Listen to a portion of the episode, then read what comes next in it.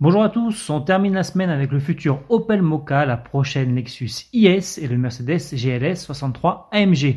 Mais avant cela, voici les nouveaux Porsche Cayenne et Cayenne Coupé GTS.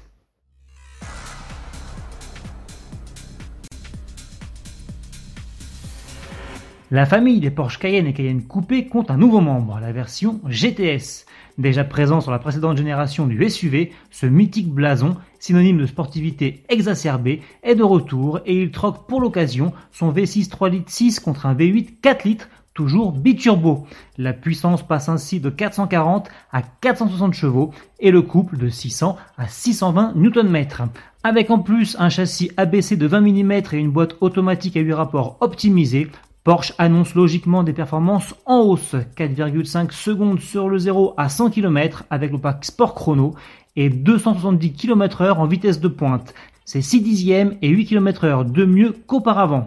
Comme toutes les versions GTS, les deux nouveaux modèles se distinguent aussi côté style avec de nombreux éléments de couleur noire. Jantes, phares ou encore sorties d'échappement sont ainsi assombris. À bord, même topo, on retrouve comme toujours de l'alcantara noir, des sièges sport et des monogrammes GTS sur les appuis-têtes.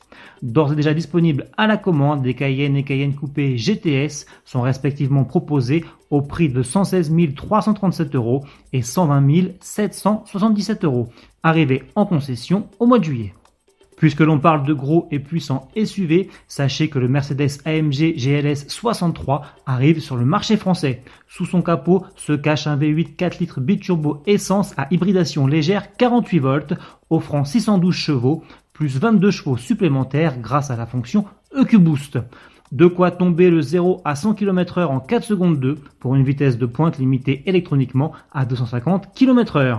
Autre particularité du modèle, il gagne une calandre spécifique AMG à lamelle verticale en finition chromée, des boucliers plus ajourés et deux doubles sorties d'échappement, sans oublier des jantes de 21 pouces. Son prix, 164 750 euros.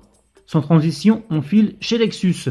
Vous attendiez peut-être avec impatience la nouvelle IS, eh bien si c'est le cas, vous allez être déçu car la marque vient de reporter sa présentation qui était initialement prévue en ce milieu de semaine. Pour le moment, aucune date n'a encore été dégagée pour présenter cette IS de quatrième génération, mais Lexus promet, je cite, que le calendrier révisé sera bientôt annoncé. On en a pris l'habitude, on termine avec le futur Opel Mocha qui continue de s'effeuiller en nous dévoilant aujourd'hui son inédite face avant. Vous le voyez, côté look, tout change pour le SUV urbain avec cette fine calandre très étendue qui va jusqu'à englober les projecteurs comme sur le concept GTX expérimental de 2018. Baptisé Visor, ce nouveau visage se retrouvera sur tous les futurs modèles Opel. Salut